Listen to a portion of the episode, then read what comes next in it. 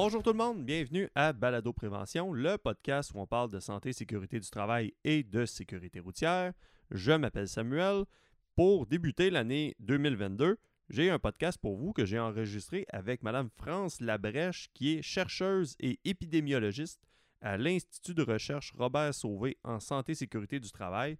On a discuté en fait du dossier des cancers d'origine professionnelle, les diagnostics, euh, c'est quoi ça, un cancer d'origine professionnelle? Euh, et on s'est penché aussi sur le cas plus spécifique des émissions de moteurs diesel. On ne veut pas balado prévention. les secteurs qui sont visés par via prévention, c'est l'industrie du transport, l'entreposage. Donc, on s'est concentré, euh, on, a mis un accent particulier sur ce dossier-là. Un épisode super intéressant et je vous y lance dès maintenant. L'épidémiologie Mmh, Est-ce que ça t'est mis sa map en 2000, à partir de mars 2020? non, euh, l'épidémiologie, ça date de, euh, au 19e siècle, en fait. Euh, les premières études épidémiologiques, la première étude épidémiologique officielle, ça daterait, là, j'ai pas la date exacte, mais dans dans un temps passé, quelques siècles passés, euh, les bateaux qui se promenaient de l'Europe vers ici, c'était des longs séjours. Mhm. Puis les, les, euh, les, marins avaient, les, travailleurs du bateau, avaient souvent du scorbut, donc qui, est causé par une, déficience en vitamine C. OK. Et euh, ils essayaient toutes sortes de choses pour essayer d'empêcher ça. Puis, il y a quelqu'un qui a fait une étude qui est vraiment une première étude épidémiologique officielle où ce qu'on a fait, c'est qu'il a choisi des recettes. D'ailleurs, ça, je n'ai pas regardé avant, avant de vous parler, euh, mais quelque chose comme du vinaigre de vin, euh, de l'alcool, euh, de l'eau de mer. puis là, il, me semble qu'il y, en a deux autres encore, mais il y avait des citrons puis des oranges. OK. Puis après, ils se sont rendus compte que les. Puis ce qu'ils ont fait, c'est qu'ils ont mis quelques des petits groupes de, marins. Puis il y en a un qui était sur la diète de, vinaigre, puis l'autre à tous les jours. Tu sais, puis, puis l'autre sur de l'alcool. Puis il y en a qui aimaient, qui aimaient plus leur. Euh, il y en a qui ont un meilleur traitement, hein, oui. c'est un peu moins pire. Euh, et ceux qui avaient mangé des oranges ou des citrons n'avaient pas du tout, du tout de problème. Au bout de plusieurs mois de voyage. Alors, euh, ça a été comme une première expérience humaine euh, où on a vraiment systématisé l'exposition des gens. Si on leur a donné vraiment comme un traitement. Puis là, on s'est rendu compte que, ah, il y avait des différences. Il y avait des différences. En termes de cancer professionnel, donc l'épidémiologie, c'est l'étude de, des épidémies dans, chez des individus. Ça fait qu'il y a eu des études, ça c'était comme une épidémie de scorbut parce que tout le monde manquait de vitamine C, puis il y avait des problèmes de santé associés à ça. Il y a eu aussi, euh, euh, lors des grandes fièvres, euh, les, les, grandes épidémies, justement. Mhm. Puis c'est pour ça probablement qu'ils ont appelé ça épidémie, parce que les épidémies de grippe, puis de... Et puis, il y a eu en Angleterre aussi plusieurs études où ils ont développé au fur et à mesure le type de le type d'études, comment on fait ça? un des bons de l'épidémiologie, c'est justement quelqu'un qui a... qui a... Puis là, je n'ai pas revu ces Donnez-là. Je n'ai pas pensé vous, vous raconter une histoire sur l'épidémiologie. Vous allez être obligé de me couper.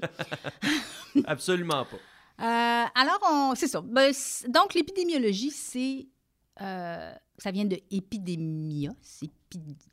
donc, c'est épi, c'est aux alentours. Démos, c'est la population. C'est que c'est une, la science de, des études, d'une étude de la santé dans des groupes de population, des maladies qui atteignent des groupes. Fait généralement, on pense justement à une épidémie ou la pandémie de COVID-19, mhm. euh, donc quelque chose de transmissible, d'infectieux, mais euh, des maladies qui, qui, atteignent plusieurs groupes de travailleurs. On, peut appeler ça aussi une épidémie. Euh, par exemple, des travailleurs des mines d'amiante et des travailleurs de l'amiante qui ont un taux de cancer du poumon et de, de mésothéliome, qui est un cancer de l'enveloppe des poumons, plus élevé que généralement. Le mésothéliome, c'est très rare, outre, en dehors des gens qui, euh, chez les gens qui ont été exposés à l'amiante. Euh, alors, c'est ça l'épidémiologie. Ça date depuis euh, quand même quelques centaines d'années. OK. Et est-ce que la majorité des épidémiologues, épidémiologistes... Gistes, je pense qu'on dit. On dit les deux, mais plus okay. gistes. Mais moi, je ne veux pas, j'allais vers le premier. C'est beau, c'est beau. Est-ce que la majorité travaille à la santé publique? Euh, ben, il y en a qui travaillent en santé publique. Oui, je pense que oui en général, parce que c'est toujours. c'est L'épidémiologie, ce que, ce que ça fait, c'est qu'on regarde comme on regarde dans un ensemble de population, bien, on s'intéresse à l'ensemble de la population. Ça fait qu'il y en a en santé au travail, en santé environnementale, chez les enfants. Euh, pour, donc, maladie qui vraiment, comme, puis comme on, traite d'un groupe de personnes, ben, c'est plus la santé publique qui s'en occupe. Alors, vous allez en trouver dans les universités, bien sûr, aussi. Là. OK. Et vous, dans votre cas, vous êtes euh, docteur, docteur en ah, épidémiologie. C'est ça. J'ai un doctorat en épidémiologie de l'Université McGill. Et enseignant. Ben, C'est-à-dire que j'enseigne, je, travaille à l'IRSST comme chercheuse, mais j'enseigne, euh, je, donne quelques cours à l'Université de Montréal, comme je suis comme professeur, ce qu'on appelle professeur euh, agrégé de clinique.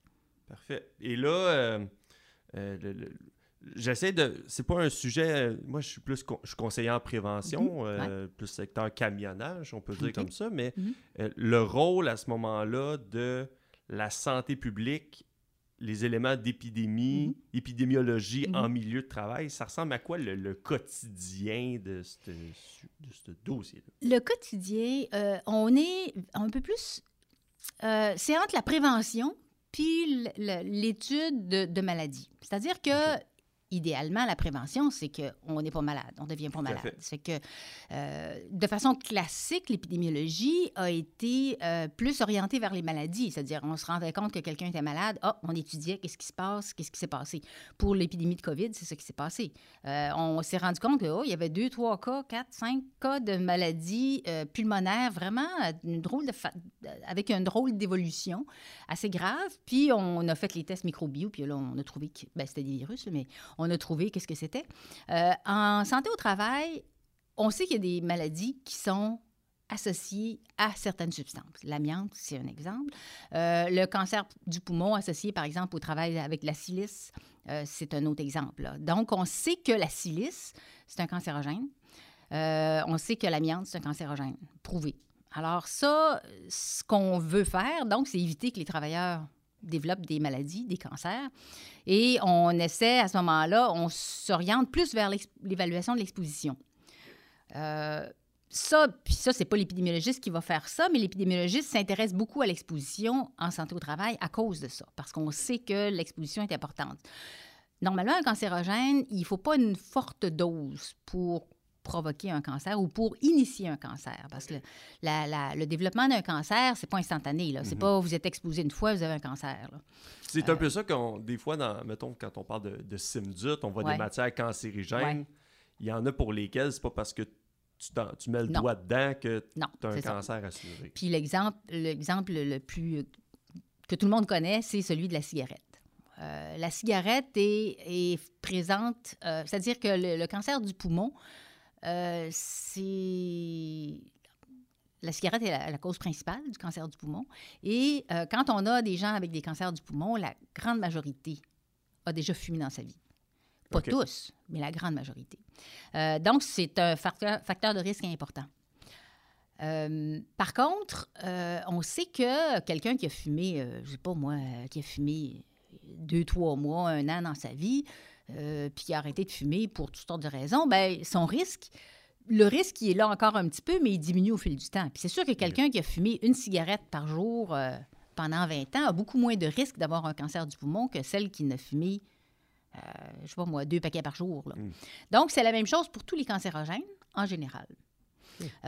c'est très rare. La, la, seule nuance avec les cancérogènes dont je pourrais vous parler, c'est qu'il y a certaines substances, certains des cancérogènes qui euh, modifient les gènes à l'intérieur des cellules. Là, ceux-là, ce qu'ils font, c'est que déjà, ils, provoquent le fait qu'il y a au moins une cellule ou quelques cellules qui soient anormales. Notre corps est très bien fait.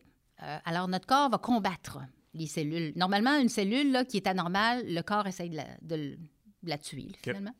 Euh, et notre système, c'est notre système immunitaire qui est bon contre les virus et les bactéries, mais aussi contre les cellules anormales.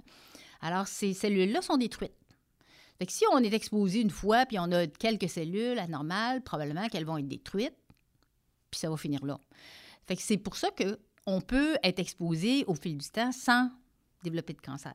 Par contre, si on est exposé euh, à de la pollution euh, liée aux véhicules euh, routiers, à de l'amiante, à de la silice, à plein d'autres cancérogènes. Plus qu'on en ajoute, plus longtemps. Voilà. Pire c'est, c'est ça. Y a-t-il des secteurs d'activité où il y a, exemple, une exposition qui sort de la norme à des, des éléments cancérigènes? Je vous dirais que dans la construction, comme il y a plusieurs, il y a plusieurs secteurs où il y a plusieurs, il y a une possibilité d'avoir plusieurs cancérogènes en même temps. OK. Fait que la construction, c'en est un parce que c'est pas tout le monde dans la construction qui va être exposé à des cancérogènes ou qui vont euh, avoir un cancer, non, loin de là. Mais la silice, euh, beaucoup de poussière de bois. La poussière de bois, c'est pas, c'est pas trop, c'est plus au niveau des voies respiratoires supérieures qui peut avoir des problèmes. Euh, mais ensuite de ça, certains solvants. Il y a certaines peintures. Mais euh, la personne qui, tout ce qu'elle fait, c'est qu'elle pose, euh, je sais pas moi, elle fait, fait les fondations de la maison, ben là, il y a du ciment. Si elle n'est pas trop exposée, ou si, quand, si cette personne-là a assied du ciment, elle se protège bien, ben là, c'est moins pire. Donc, on a trouvé des risques augmentés dans la construction, mais là, euh, récemment, pour l'amiante, si je pense à l'amiante, dans la, la, rénovation de maison ou les gens qui enlèvent l'amiante. Hmm. Eux, mais c'est pour ça que maintenant, ils sont extrêmement euh, protégés, puis ils sont considérés comme un, risque très, très élevé. Alors, il, faut se protéger bien d'ailleurs pour ça, à cause de ça. Euh, les autres secteurs, c'est des secteurs où il y a plusieurs substances chimiques, dont plusieurs cancérogènes. Fait que le secteur des produits chimiques, euh, fabrication de produits plastiques. je vous dirais qu'il y en a plusieurs. C'est ça dépend si la personne est exposée juste à une des substances ou au mélange complet. Si jamais on avait la possibilité, puis on prenait une machine à voyager dans le temps, puis on allait à Asbestos dans les années 30, oui. qu'est-ce qu'on verrait? De la poussière. en fait, les mines, dans, les années 30, effectivement, il n'y avait pas de protection pour les travailleurs. Euh, à peu près pas, là. Euh, alors, vous imaginez, dans les mines, il y a de la machinerie diesel, puis il y a de l'amiante, puis il y a de la silice. Parce qu'il y a de la silice, il y en a partout. Dans, tous les sous-sols, il y en a. Puis il y a du radon, parce que dans les mines, il y a du radon aussi. Du radon qui est... Du radon, c'est un gaz. On entend parler là, de ces temps-ci par l'Association pulmonaire euh, du Québec puis d'autres, euh, d'autres associations. C'est un gaz qui provient... C'est un, c'est un gaz inodore, incolore, mais radioactif. OK. Alors, ce gaz-là, il y en a partout dans la croûte terrestre. Mais il y en a dans, à concentration plus importante dans différentes zones. Ça dépend de, la géologie des sols. Puis là, je ne suis pas du tout une experte en géologie. Je peux vous dire que, par exemple, c'est connu, il y a des cartes, il y a une carte, euh, ou quelques cartes même au Québec, qui a été euh, euh, produite par l'INSPQ, l'Institut national de santé publique du Québec. il y a aussi l'Association pulmonaire du Québec, il y a le gouvernement fédéral qui a fait aussi certaines mesures. Et ces zones-là sont à ce qu'on appelle forte émission possible, potentielle. Euh, donc, le radon, c'est dans le sol, c'est associé à la désintégration de l'uranium. Puis de l'uranium, il y en a des petites traces. On n'a pas besoin d'aller dans une mine d'uranium pour en avoir. C'est sûr que dans une mine d'uranium, il y en a beaucoup. Mais euh, dans une mine ordinaire, que ce soit une mine d'amiante, une mine de fer, de, n'importe quoi, il y en a quand même un petit peu. Plus que à la surface de la Terre, parce que justement, on n'est pas renfermé. D'accord. Mais ça me faisait penser le radon. Je pense que ma blonde m'a envoyé, je pense que c'était la semaine passée, un document qui disait plus tu travailles dans ton sous-sol, plus tu as un risque d'exposition. Puis euh, disons que depuis un an et demi, euh, je vis dans mon sol. Mon bureau est là. Fait que je trouvais ça drôle le, fait qu'on. Oui, ben effectivement, on en parle, on en parle justement. Puis ce mois-ci, je pense que c'est le, ben, c'est-à-dire le mois dernier, c'était le mois justement de, de, rappel du radon là. Euh, et puis effectivement, dans certaines zones, dans notre sous-sol, le sous-sol, c'est parce que c'est moins ventilé. Hmm. Euh, alors, dans certaines zones euh, géologiques, euh, dans la région de Montréal, il n'y en a pas énormément. Dans la région de Mont-Laurier, il y en a beaucoup. D'autres, il y, a des petites taches un peu partout à travers le Québec où il y a, je dis des taches, mais en fait, je m'excuse aux géologues, des, des, zones, des zones géologiques qui sont plus favorables, disons, à l'émission de radon. Alors, ben, c'est simple, il y a, a l'Association pulmonaire du Québec, je ne veux pas les c'est une association à but non lucratif, mhm. là, mais euh, ils, vendent des petits détecteurs passifs qu'on garde dans son sous-sol pendant trois mois pour euh, voir quelle est l'activité euh, l'activité de, radioactivité dans notre sous-sol. Puis ça peut vous donner une idée si vous êtes en dessous des normes ou non. Ah ben. Des normes, des recommandations. Il y a des, des niveaux de recommandés. Là, fait que... Je comprends. On parle depuis tantôt d'éléments cancérigènes. Je vous avais, je vous ai invité, je t'ai invité au podcast pour parler en fait, du rapport, d'un rapport qui est sorti, je crois, cet été, par, concernant le fardeau des cancers d'origine professionnelle. Oui. À la base, c'est quoi ça, un cancer d'origine professionnelle? C'est un cancer qui se développe euh, à cause de, à cause du, du, milieu de travail, à cause d'une exposition en milieu de travail ou en lien avec une exposition au milieu de travail. Euh, un cancer professionnel ne se différencie pas au point de vue histologique avec, la, avec le, mettons, au microscope. Là. C'est pas... C'est la même chose que n'importe quel cancer. D'accord. À peu près. Il y a certains cancers, comme par exemple le cancer du poumon, il y a certains types cellulaires qui sont un petit peu plus fréquents quand on a une exposition différente que la cigarette. Mais comme la cigarette est associée au cancer le plus fréquent, Bien, c'est ça qu'on voit en général, ce type de cancer-là. Ça fait que l'exposition en milieu de travail va augmenter le même type de cancer. Ce qui va différencier après, c'est que si le travailleur pense que ça pourrait être associé à son travail, il en parle à son médecin, puis là, on fait, il, peut faire une demande euh, d'étude à la CNESST et qui, ensuite de ça, qui va demander probablement une enquête sur la profession de qu'est-ce que la personne a fait dans sa vie pour voir si une de ces expositions ou un de ces types de travail a pu être associé euh, à son travail. Alors, le cancer d'origine professionnelle, c'est vraiment un cancer qui est plus fréquent chez les travailleurs exposés à une substance ou qui n'est causé que par ça. Comme le mésothélium, on considère presque je dirais plus que 80% ou même 90 ça dépend des sources qu'on regarde, que eux seraient associés à, l'exposition professionnelle à l'amiante. OK. Je pense, j'ai, comme l'image, il y a quelques années, j'étais à Thetford Mines, ou Thetford, pour bien le dire. Et la, la, ville, je pense que les routes sont faites en partie d'amiante. Et je me souviens des opérateurs de pelles mécaniques habillés en scaphandre, à, contrôler leur machinerie. Eux, admettons, leur milieu de travail étant la chaussée, le chantier, si on venait qu'à constater qu'un de ces travailleurs-là développait un cancer, ben on pourrait associer. Est-ce que ça deviendrait un cancer d'origine professionnelle? Ça pourrait, oui, ça pourrait l'être, ça dépend. Euh, c'est sûr que si la personne a fumé, c'est plus compliqué à, ah, établir le lien euh, de cause à effet avec la profession. Si la personne, mais ça se fait quand même, parce que euh, c'est connu que les opérateurs, par exemple, qui travaillent sur les, les, les, euh, les chaussées où il y a eu de l'amiante, où on sait qu'il y a eu de l'amiante, parce que c'est pas seulement à Thetford qu'il y a eu de l'amiante, parce que l'amiante, c'est très bon. L'amiante, ça empêche toutes sortes de choses. Ça, empêche l'ornirage, ça aide à mieux tenir l'asphalte, le, bitume ensemble. C'est, non, c'est intéressant. C'est pour ça qu'ils l'appelaient la fibre magique ou la fibre miracle, je pense, à un moment donné. Euh, donc, ça a été utilisé à bien des endroits. Ça a été utilisé aussi euh, dans des, euh, sur des, chemins de fer, dans, sur les, rails de chemin de fer aussi. enfin, fait que oui, on en a. On en a. Donc, ces travailleurs-là, ils peuvent être exposés. même ceux qui travaillent à l'intérieur des cabines, parce que les cabines, des camions avec cabine, ils ne sont pas toujours à 100 mm-hmm. étanches. Alors, il peut éventuellement en avoir, surtout ceux qui ont travaillé il y a plusieurs années où on se souciait beaucoup moins de cet aspect, là De façon générale, quand est-ce qu'on diagnostique un cancer professionnel, un cancer d'origine professionnelle? Ben c'est quand la... Mais bon, c'est ça. Ça, c'est difficile à faire dans le sens où la personne qui a un cancer, euh, normalement, son médecin devrait lui demander qu'est-ce que tu as fait dans la vie. OK. Euh, il y a des médecins qui ne le demandent pas encore malheureusement. Euh, alors, il faut essayer de penser par nous-mêmes. C'est-à-dire que le, travailleur lui-même doit se poser la question qu'est-ce que j'ai fait dans la vie?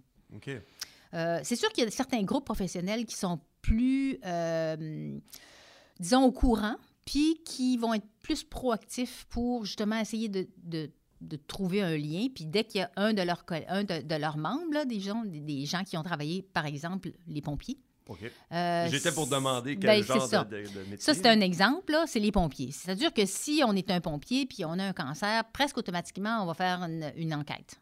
Pour voir qu'est-ce qu'il a fait dans sa vie, combien de temps il a combattu les incendies, euh, etc.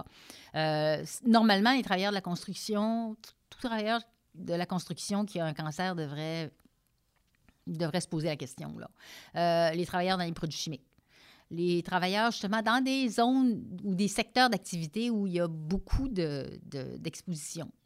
Il faut toujours se poser, mais ça relève un peu du médecin traitant, mais aussi du travailleur lui-même. Fait que les travailleurs eux-mêmes, il faut toujours se poser la question euh, est-ce qu'il y a des cancérogènes dans mon milieu de travail? Puis on peut travailler avec des cancérogènes.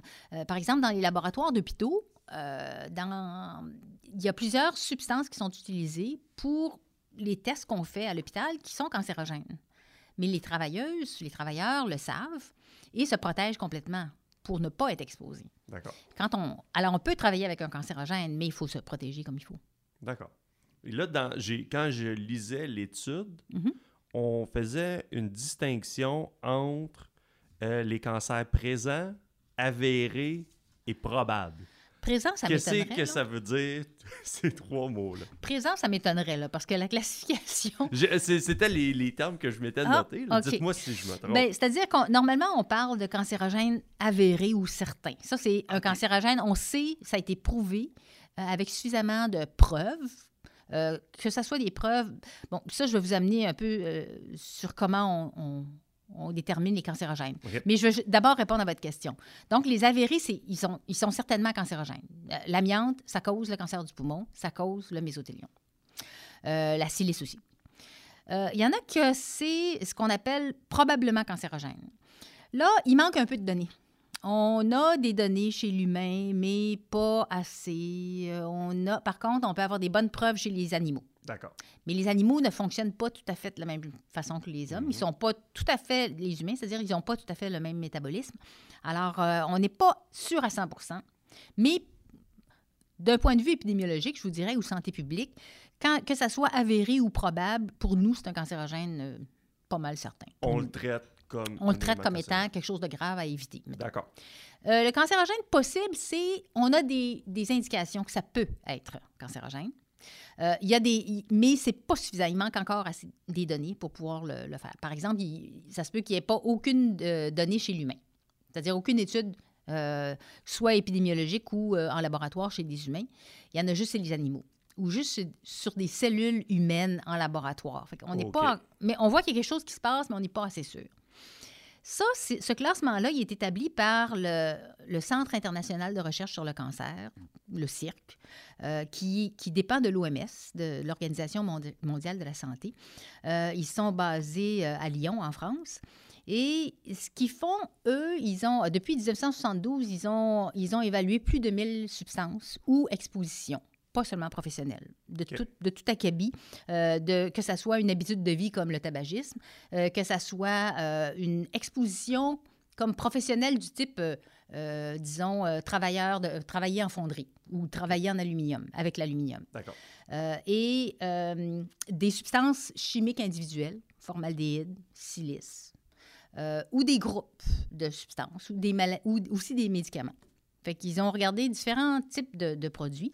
Euh, et eux, ce qu'ils font, c'est que il y a un comité qui soupçonne qu'il pourrait avoir un problème.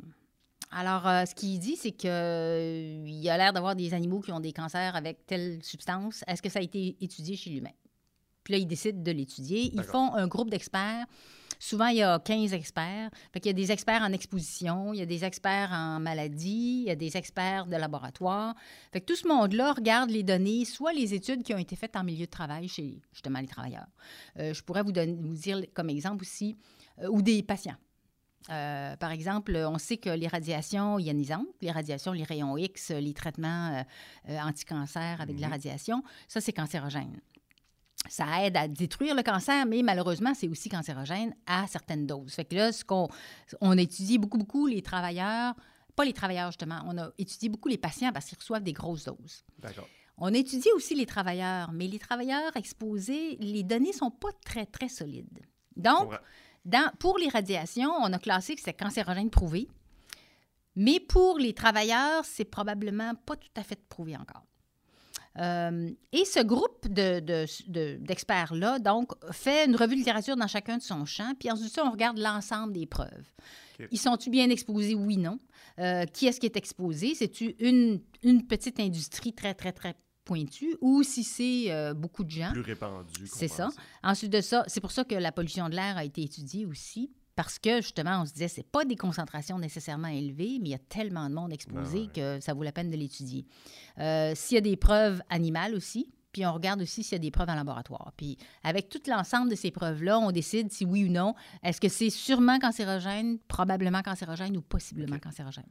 Fait que les données qu'on a quand on regarde, par exemple, nos, nos fiches de données de sécurité, on compare ça un peu avec les résultats de, recherche que vous avez. C'est pas juste nécessairement au Québec, c'est comme un consensus. Ça, c'est un consensus. Puis justement, dans les fiches de données de sécurité, normalement, ils regardent le classement du, de l'OMS, du, euh, du Centre international de recherche sur le cancer, mais aussi celui probablement euh, soit de l'IPI, qui est l'Agence de protection environnementale des États-Unis, ou encore il y a aussi ce qu'ils appelle le programme de toxicologie, j'essaie de le traduire en même temps, le Programme national de toxicologie aux États-Unis qui, fait, qui fait des classements comme ça qui sont vraiment reconnus. C'est comme les trois organisations qu'on voit le plus souvent qui vont être nommées dans, justement sur les fiches de données de sécurité. D'accord.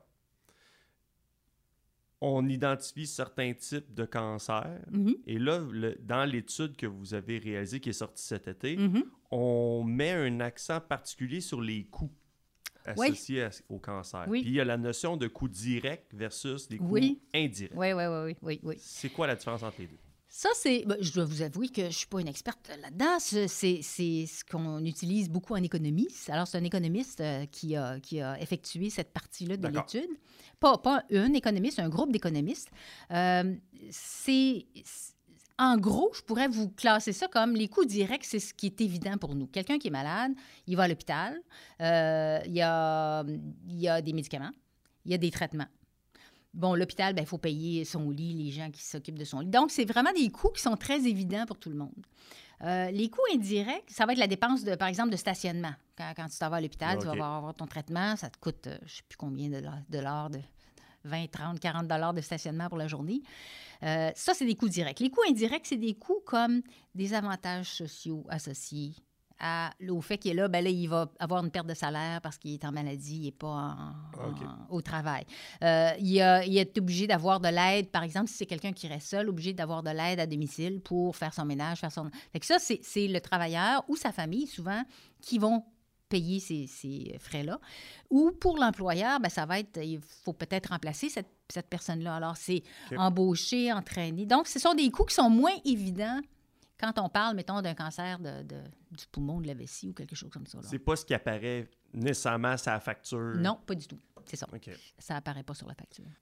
Euh, il y, y, en avait un des euh, cancérigènes qui m'interpellait le plus quand je pense aux membres de Via Prévention. Oui. Puis les secteurs que nous, on couvre généralement, l'industrie du transport, c'est celui en lien avec les émissions des moteurs diesel. Oui. C'est quoi qu'il y a de particulier, celui-là? Les émissions de moteurs diesel, euh, toute, essence ou tout, tout combustible euh, en brûlant émet euh, des poussières, des vapeurs, des poussières qui peuvent être de toutes sortes de nature parce qu'il y a des... Parce que, bon, le pétrole vient de la Terre, faut qu'on pense que tout ce qui vient de la Terre euh, varie selon la place où on est allé chercher.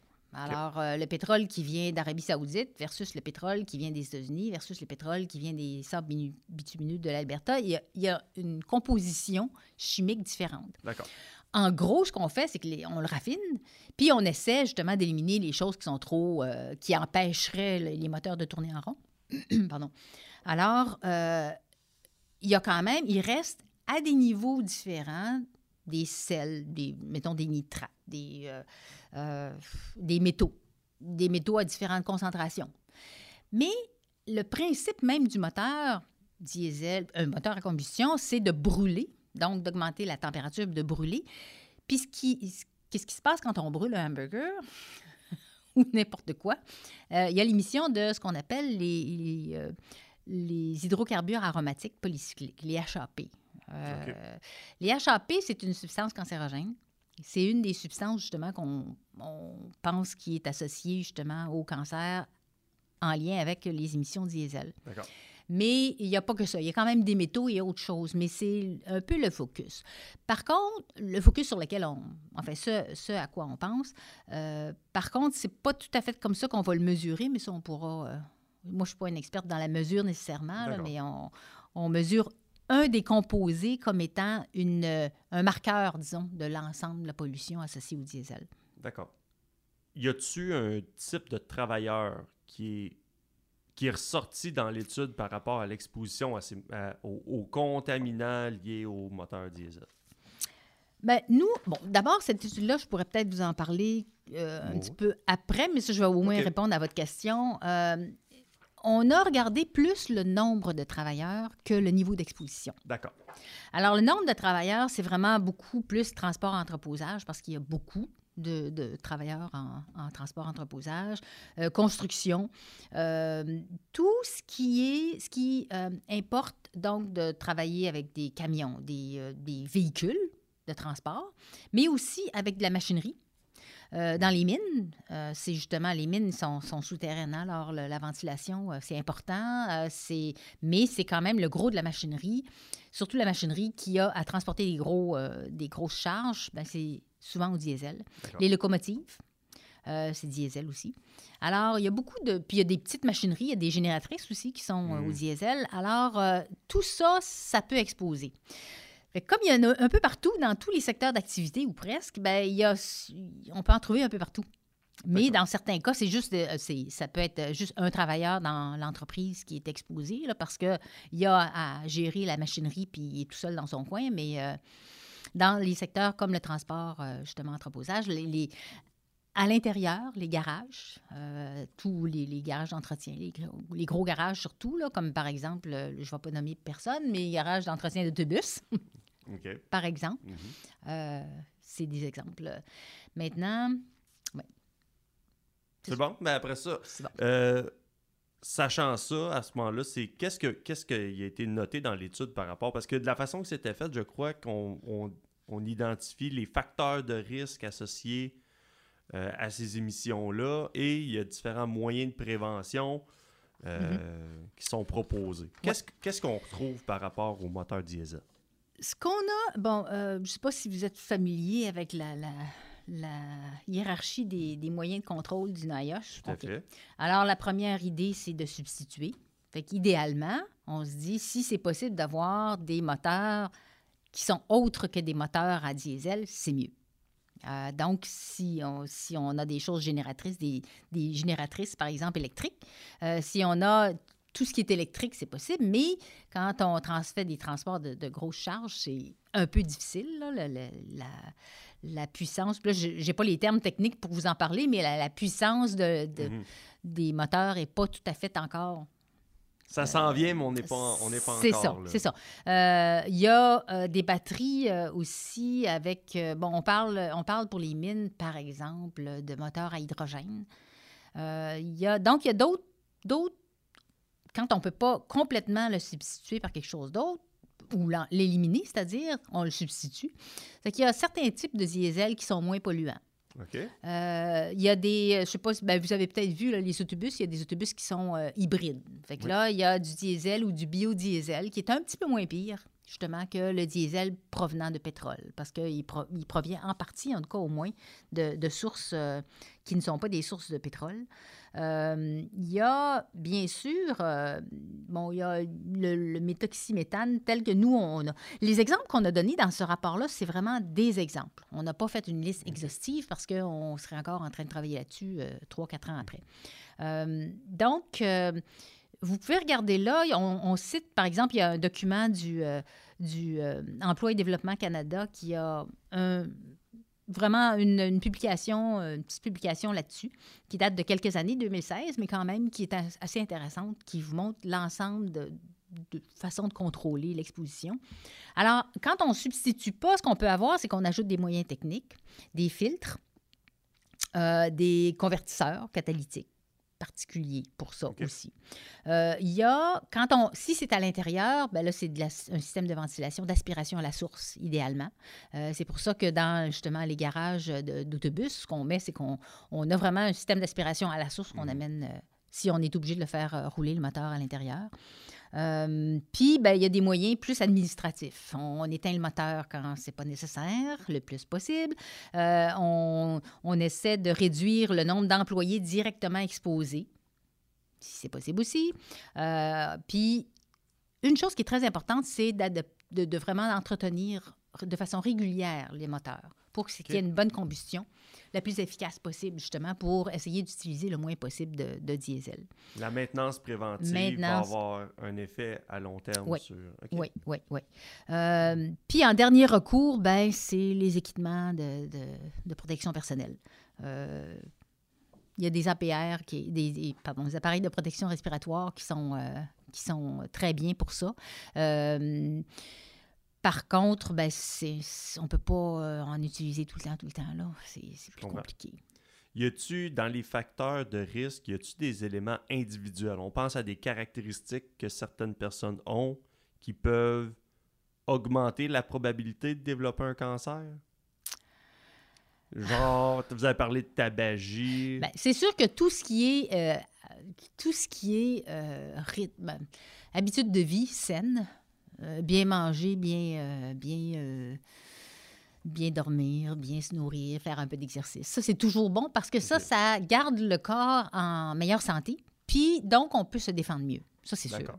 Mais écoutez, il y a des athlètes qui ont des cancers quand même. Là. C'est pas, c'est pas une recette miracle. Là.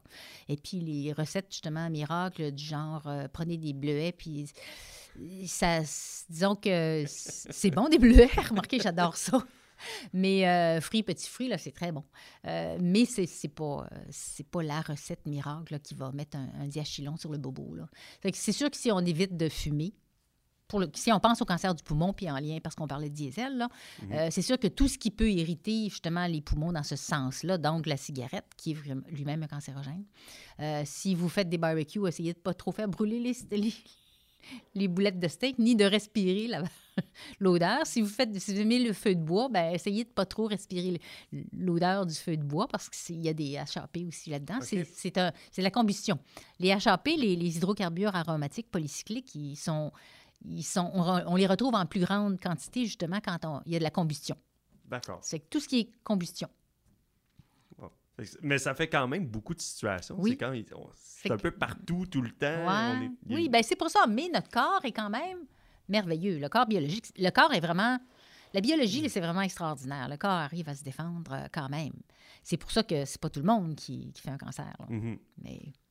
Et là, cette étude-là que vous avez, mhm. qui a été rendue disponible mhm. à, l'été, tout le monde peut la, la, oui, consulter. La télécharger, c'est gratuit sur le site de, l'IRSST. En fait, c'est une, c'est le résultat d'une étude beaucoup plus grosse qui a été faite euh, pan-canadienne. OK. Et euh, il y a eu euh, c'était, euh, on était dans au moins cinq, les gens de au moins cinq ou six provinces, puis on a regardé un peu dans chaque province euh, quels étaient les secteurs d'activité qui étaient les plus importants, le nombre de travailleurs, et on a calculé euh, depuis à peu près les années 60 combien il y avait de travailleurs à chaque année dans ces secteurs-là et quelles étaient les expositions, qu'est-ce qu'on avait comme information sur les quantités de substances auxquelles ils étaient exposés. Et à partir de la littérature sur les risques associés, les risques de cancer associés justement à chaque substance, on a pu euh, déterminer ou essayer d'estimer en tout cas euh, la proportion des cancers qui seraient attribuables au travail. OK. Ça donne à peu près combien, ça, de, mettons, de décès par année? Je sais qu'on on obtient à chaque année des chiffres de la CNESST concernant le nombre d'accidents de travail mortels et maladies professionnelles. On a-tu une idée de combien à peu un chiffre environ là, au Québec, combien ça tue de gens? C'est. c'est. Euh, la différence entre. Euh, c'est normal qu'il y ait une différence entre les données de la CNESST puis les données de ce que nous, on vient de faire. Parce que la CNESST, elle étudie les demandes d'indemnisation qui lui proviennent d'abord. Alors, il faut que la personne ait pensé à faire la demande. Mhm. Faut que la personne ait travaillé dans des secteurs d'activité assurés à la CNESST. Ce pas tous les secteurs d'activité qui sont euh, assurés beaucoup, disons, ou complètement. Euh, par exemple, des travailleurs autonomes, il y en a plusieurs qui décident de ne hmm. pas s'assurer là, de s'assurer ailleurs. Alors, euh, c'est sûr que les données ne peuvent être que sous-estimées, les données de la CNESST. C'est normal. Mais ça, c'est quand même intéressant parce que déjà, en tout cas, dans mon travail, j'ai des fois présenté ces chiffres-là, puis ça, ça flash quand même. C'est impressionnant de savoir que, mettons, il y a à peu près, on va dire, environ 60 travailleurs par année qui meurent d'un accident de travail. Les maladies, il y en a quasiment le double. Mais de dire que ces chiffres-là sont probablement même sous-estimés, c'est quand même frappant. Ben, pour ma part, moi, c'est je trouve ça oui, frappant. Euh, je vous dirais que pour les accidents, c'est beaucoup moins, c'est moins sous-estimé. Parce qu'un accident, on le voit, c'est tout de suite, là. Ça arrive là, là. Euh, une, mettons, une allergie là, qui se développe tout de suite. Il y a dans certains cas qui font une intoxication, c'est là, là. on ne peut pas ne pas l'avoir. Puis c'est très facile à, relier avec justement le travail. Tandis qu'un cancer ou une maladie pulmonaire à long terme qui prend, euh, que on commence à, être malade à 60 ans, ben c'est moins évident. On pense mhm. pas que c'est peut-être ce que j'ai fait quand j'avais 35 ans ou quand j'avais 20 ans. Euh, mon, premier mon premier emploi. Non, mais c'est ça. Non, mais mhm. c'est ça, c'est vrai. Alors, comme le lien est moins évident, ben, les gens y pensent moins c'est un peu normal, mais c'est pour ça que ce qu'on essaie de, dire aux gens, c'est essayer de penser à quoi vous êtes exposé. Juste ouvrir les yeux, juste penser. C'est sûr que votre employeur, normalement, il devrait vous le dire. Mais l'employeur ne le sait pas toujours, ça. C'est pas tous les employeurs qui le savent, puis c'est normal. Euh, mais il faut se poser des questions. Euh, un, nettoyant, un nettoyant, c'est pas parce qu'il nettoie qu'il est nécessairement bon pour la santé ne causera pas nécessairement de cancer, mais il peut causer des allergies, de l'asthme, d'autres choses. D'autres problèmes de santé. problèmes de santé, ça. Alors, euh, le nombre de cancers, euh, hmm, je me souviens plus, euh, c'était combien. En tout cas, on pense qu'au total, on, se dit, il y, aurait, il y aurait plus que 1000, 1000 cancers professionnels à chaque année. Wow.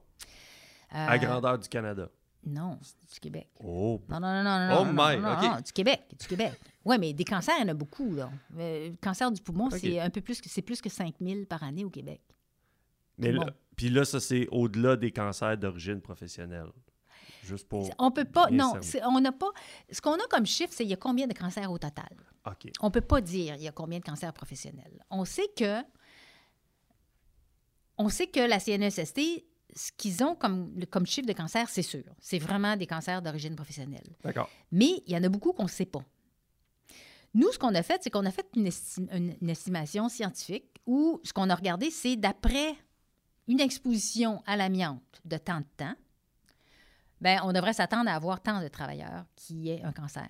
Alors, nous, c'est une estimation qui n'est pas la vérité nécessairement, mais qui donne un ordre de grandeur de combien de cancers on devrait à combien de cancers on devrait s'attendre qui soient en, proportion, qui soient associés au travail. Alors, c'est comme un espèce de... C'est un fardeau un peu invisible dans le sens mm-hmm. où, euh, moi, quand j'ai commencé ici euh, il, y a quelques, ben, il y a une, dizaine d'années, ben, on ne parlait pas beaucoup, beaucoup des cancers professionnels, outre que les cancers liés à l'amiante ou encore aux travailleurs, au travail de, de l'aluminium. Parce qu'il y a beaucoup de HAP il y avait, il y avait euh, dans l'industrie de l'aluminium euh, un procédé d'électrolyse qui, était, qui émettait beaucoup, beaucoup, beaucoup de HAP. D'ailleurs, c'était dans les années 60, avant, avant les années 70, là, c'était euh, l'industrie qui émettait le plus, qui exposait le plus les travailleurs au HAP. D'accord. Fait que tout ce qu'on avait dans les statistiques de la CNESST, c'était les maladies de l'amiante, les, cancers reliés à l'amiante, puis les cancers reliés à l'aluminium. C'est à peu près tout. Parce que c'est ce qu'on connaissait. C'est ce qui était, ce qui était euh, assez évident. D'accord. Et là, ça serait quoi la suite? Une fois qu'on. En ce moment, là, on est à la fin de 2021. C'est quoi l'avenir de la recherche concernant les cancers professionnels? Je vous dirais que, bon, le, on est relativement peu nombreux au Québec. Il y a beaucoup de recherches qui se fait à travers le monde là-dessus. Moi, je pense qu'il faut se, tenir au courant de ce qui se passe, de qu'est-ce qui est classé comme cancérogène. Là, avec la, il va y avoir une, refonte de, du règle, de l'annexe 1 de, du, de, la loi sur la santé et sécurité, du règlement, pardon, euh, sur la santé et sécurité du travail, qui revise les, les niveaux acceptables des différentes substances, puis qui revise aussi une classification des substances comme cancérogènes ou non. Euh, ça, c'est en, cours. Je sais qu'il y a beaucoup de travail depuis quelques années, puis ça continue. Alors, il va y avoir une espèce de mise à niveau des connaissances, euh, plus au niveau du Québec même. Et euh, moi, je pense qu'en cas de doute, il faut, faut, vraiment toujours se poser la question. Pour les cancers professionnels, en tout cas, il faut toujours regarder, puis il faut que, idéalement, chacun, dans son milieu de travail, se pose des questions. Puis si son, employeur n'en a pas parlé, comme je disais, ça se peut que c'est parce qu'il ne sache pas. Mais se poser une question, quand il ne faut pas laisser de bidons euh, de, bidons de, produits chimiques euh, mal identifiés ou non identifiés. Il faut regarder. Il faut regarder toutes les fiches de données de sécurité, par exemple, euh, pour être sûr de, quel, est le problème éventuel avec chacune des fiches. Il faut essayer de vivre sainement, d'arrêter de, fumer, etc. fait que ces petits gestes-là auxquels on, on peut penser qu'ils sont banals dans nos milieux de travail, mhm. peuvent en bout de ligne, peut-être à court, moyen, long terme, avoir un effet positif là, sur. Euh, oui. S'il y a une substance qui est cancérogène, qu'on a dans le fond d'une armoire euh, au milieu, en, milieu de travail, puis qu'on n'a pas utilisé depuis cinq ans, ben, on devrait s'en débarrasser d'abord. Euh, puis si on se rend compte que ben, peut-être aux achats, par exemple, on a besoin d'un solvant, ben, il y, a, quelques solvants. Bon, dichlorométhane, c'est considéré comme un cancérogène. Pourquoi acheter ça? on va en acheter un autre. Bon, le dichlorométhane, c'est comme l'amiante, c'est très bon. Mais ça décape très bien. Mais mais euh, il y a quand même moyen de, de il y a des alternatives. Il y a des alternatives qui, dans certains cas, sont peut-être un petit peu moins performantes, mais avec un peu d'huile de bras ou d'huile de coude, comme on mm. dit, euh, qui peuvent probablement euh, faire l'affaire de façon plus, plus sécuritaire, en tout cas. C'est quoi les, ressources qui existent pour les entreprises? Je vous dirais que c'est. Moi, j'irais, en tout cas, si c'est possible, au niveau des. S'il y a une association paritaire sectorielle dans votre secteur d'activité, ça, c'est l'idéal. Euh, parce qu'ils sont spécialisés justement euh, dans pour les, les, accidents et les maladies, euh, incluant le cancer, dans ce secteur d'activité-là. Alors, eux pourraient vous répondre plus facilement, plus rapidement, en tout cas, sûrement. Euh, il y a certaines associations syndicales ou patronales aussi, le Centre canadien d'hygiène, de santé et sécurité au travail. Il y a plusieurs ressources qui existent qui peuvent donner de l'information. Nous aussi, on peut en donner, mais comme ce n'est pas notre rôle principal, ben, ça peut peut-être être, prendre plus de temps. S'il si y a 50 entreprises qui commencent à me mm. téléphoner, là, je vais avoir de la difficulté. un petit peu. Mais il y a des sources, il y a, des, il y a des, euh, un peu de ressources euh, bon, dans ce document-là. Si vous allez un peu sur le site de la l'IRSST, vous allez voir qu'il y a quelques documents, justement, qui a une, euh, où, où il y a des, des renseignements sur les ressources à utiliser qui peuvent vous aider. Il y a une affaire que j'avais oublié de mentionner. Puis je pense qu'elle est importante, c'est. Puis ça apparaît tout le long dans, l'étude, dans le, rapport qui a été euh, publié, homme versus femme. Oui. Y a-tu, puis nous, dans notre secteur, les femmes sont peu nombreuses, mais est-ce qu'on voit des distinctions entre hommes et femmes par rapport à. Au risque de cancer. Oui, exactement. Si, bon, dans certains cas, oui, dans certains cas, non. C'est-à-dire qu'une femme qui fait exactement le même travail qu'un homme et est exposée de la même façon, normalement, en général, va avoir exactement le même risque. D'accord. Par contre, euh, il y a certaines substances qui sont métabolisées un petit peu comme des hormones. Puis là, ça réagit un peu différemment chez l'homme et la femme. Ce qu'il y a certains solvants, par exemple, qui ressemblent, dont, le métabolisme, c'est-à-dire quand, quand, la substance, quand on, soit on l'ingère, normalement au travail, on ne boit pas ça, mais quand on, la respire, qui va être métabolisée comme si c'était une hormone féminine, par exemple. Alors là, ça peut peut-être augmenter un risque de cancer du sein ou de l'ovaire, mmh. mettons.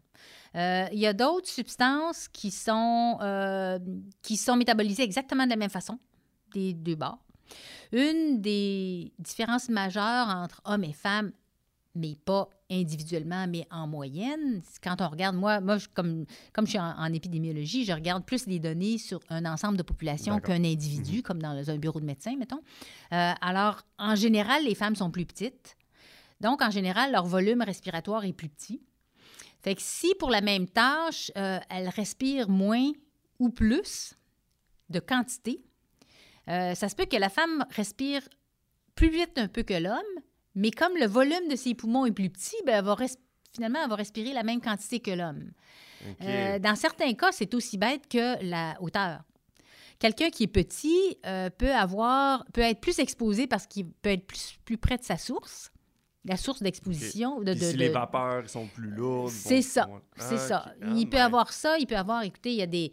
Euh, je peux vous donner toutes sortes d'exemples. Euh, maintenant, au moins pour les masques, on fait plus attention pour la protection respiratoire, mais mettons avec une hotte, quand on travaille avec, une hotte, il y a des hottes qui sont très hautes, ce qui fait qu'une femme petite va, respirer les vapeurs plus qu'un homme plus grand, mais une femme très grande aussi va être protégée.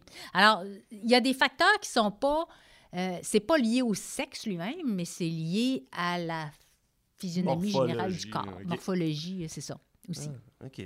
Euh, ça mais ça peut être aussi associé euh, à la quantité de graisse dans le corps. Parce que quand on, est, quand on, a plus de, cellules graisseuses, bien, il y a certaines substances qui s'accumulent dans les gras, puis tranquillement se relâchent dans l'ensemble de notre corps ou se relâchent quand on maigrit ou quand on engraisse, il ça s'accumule. Alors ça, ça dépend aussi. C'est d'autres facteurs. Donc, c'est pas juste le sexe. Il y a, plusieurs, plusieurs facteurs euh, qui font qu'on est exposé plus ou moins, puis on retient dans notre corps plus ou moins de substances. Fait qu'il n'y a pas d'absolu, il n'y a pas de... Il n'y a pas d'absolu. Il n'y a pas d'absolu.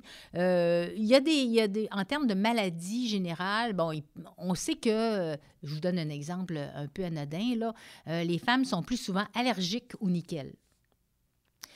Mais probablement, ce qu'on... Ce que, bon, fait que là, il y a des gens qui ont dit... Euh, au début, en tout cas, on disait, ben ça doit être parce que les femmes... Ils sont plus allergiques. Ils sont, ils, sont de même. Ils, sont de même, c'est ça. Ils, répondent différemment au nickel. Mais on s'est rendu compte que souvent, les femmes portent plus de bijoux plus jeunes que les hommes. Là, c'est moins, moins vrai maintenant, peut-être. Mais euh, alors, ils étaient exposés au nickel. Parce qu'il y a souvent de nickel dans les bijoux euh, un petit de moins bonne. Ben, qui ne sont pas en, métal pur, comme de l'or ou de l'argent, ou presque pur. Là. Euh, alors, comme il y a beaucoup de nickel, ben, une allergie au nickel se fait, se, se, se manifeste, disons, plus rapidement chez les femmes que chez les hommes. Mais là, ça tend à s'atténuer. Puis là, avec les, les, tatouages, là, il y a toutes sortes de choses mhm. qui se passent aussi. Là. OK. Wow. C'est qu'il y a des différences, euh, mais c'est pas juste le sexe. OK. Non, mais je, je, oui, oui, ben je, je trouvais ça important de, de, de l'adresser. Puis ça fait déjà euh, presque une heure qu'on jase de ça, puis je pense qu'il y aura encore du stock. Euh, on pourrait, notre discussion pourrait s'étirer encore longtemps. Je vais inviter les gens qui sont, intéressés à, en savoir plus, à aller lire le rapport, puis après ça, de, comme vous avez dit, de consulter notamment les associations sectorielles. Euh, mm-hmm. Si on peut donner un coup de main là-dedans, ça va nous faire un grand plaisir. Oui. comme je disais, il y a c'est ça, ben, je vous donnerai un petit peu de, sources d'informations aussi. Alors, si jamais si jamais euh, vous pouvez répondre aux questions, c'est super. Super. Ben, on va terminer comme ça, Madame Labrèche. Merci beaucoup. C'est super apprécié d'avoir été euh, sur le podcast. Est-ce que c'était une première expérience? Oui, oui, c'est une première expérience de podcast. Alors, j'espère que je me suis bien. bien euh, bien, c'est ça.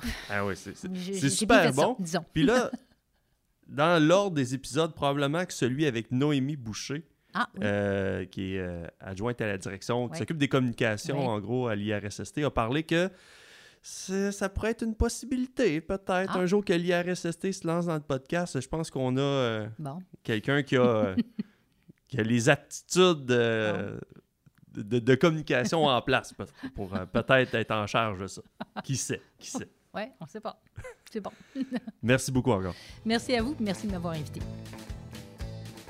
Et c'est ce qui conclut l'épisode avec France Labrèche, épidémiologiste et chercheuse à l'IRSST. Les documents et liens euh, dont on a discuté durant l'épisode sont en description du podcast.